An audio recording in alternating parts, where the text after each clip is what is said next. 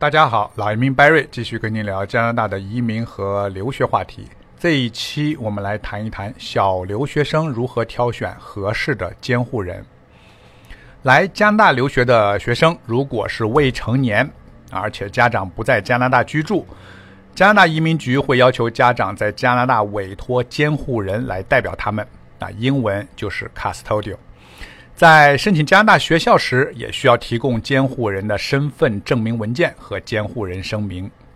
那么，什么是成年人，什么是未成年人呢？这个呢，在加拿大各省的标准不一样，有的省份是十八岁成年，比如说安省、阿尔伯塔省、魁省、曼尼托巴和。啊，萨省还有 PEI 这几个省份是十八岁成年。那么除此之外，剩下的省份，比如说 BC 省啊，就是十九岁成年。那么低于这个年龄成年人的年龄的，就是未成年人。海外留学安全是第一要素啊，这是国内家长最关心的，也是最担心的。那么来留学的孩子往往处于青春期啊，再加上背井离乡的这个感触，有些会留下。不好的留学的经历，那么监护人就是学生在海外跟学校、家长之间沟通的桥梁。优秀的监护人不但经验丰富，善于和学校沟通，了解孩子的普遍问题，更是会设身处地的为学生着想。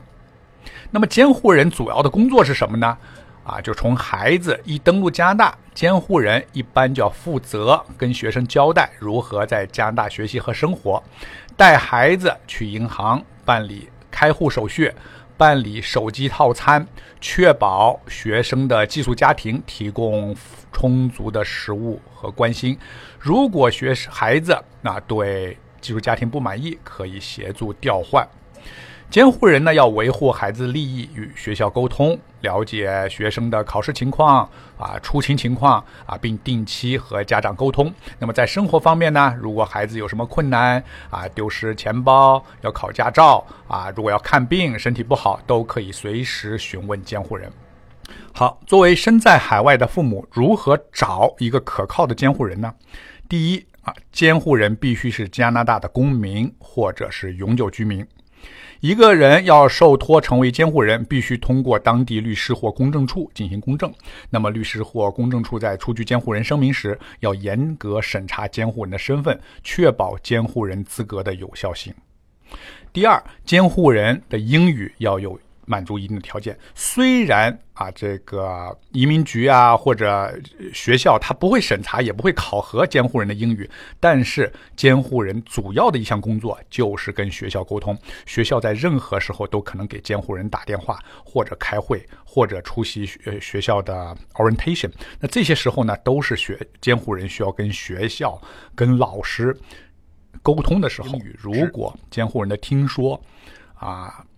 磕磕绊绊不行，那么怎么能够起到一个最好的交流的作用啊？所以这个家长一定要注意，需要考核或者了解监护人在加拿大居住的时间的长短，以及他的听说的啊口语这个流利的呃程度。第三，加拿大部分公立教育局学校会负责安排学生的监护人，学校提供监护人服务的，每年会收取一定的费用。如果家长没有人选可以委托。那么也可以通过留学中介找他们在加拿大的后期服务合作方为学生提供监护服务。这里要提醒各位家长啊，有些家长会在孩子办理出国留学申请学校的时候，因为需要找一个留学生，往往找一个形式上的监护人啊，就是提供一份文件，不提供真正的监护保护啊，这种监护人呢需要避免。第四，要注意监护人的居住位置。啊，你不要找一个监护人，他监护了很多学生，在大多伦多地区，这样他是顾不上的啊。为了便于与教育局、学校、孩子、寄宿家庭之间的沟通，建议各位家长应该审核监护人居住的地理位置，最好居住在孩子所在校区一定距离范围内的，这样才便于在任何时候监护人和孩子、学校能够有效、快速的沟通。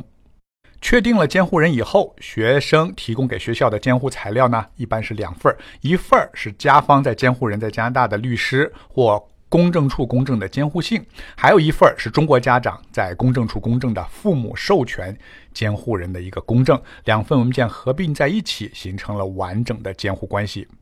一个可靠的监护人，除了耐心、爱心，还要有责任心和丰富的经验。遇到一个优质的监护人，可以可以让留学更顺利，生活学习更有保障。如果有希望为孩子规划留学的听众，欢迎和我私聊获取更详细的留学信息。我是老移民 Barry，我在多伦多，欢迎订阅我的栏目或加我的微信，我的微信号是 C N Visa，也就是 C N V I S A。感谢您的收听，我们下一期再见。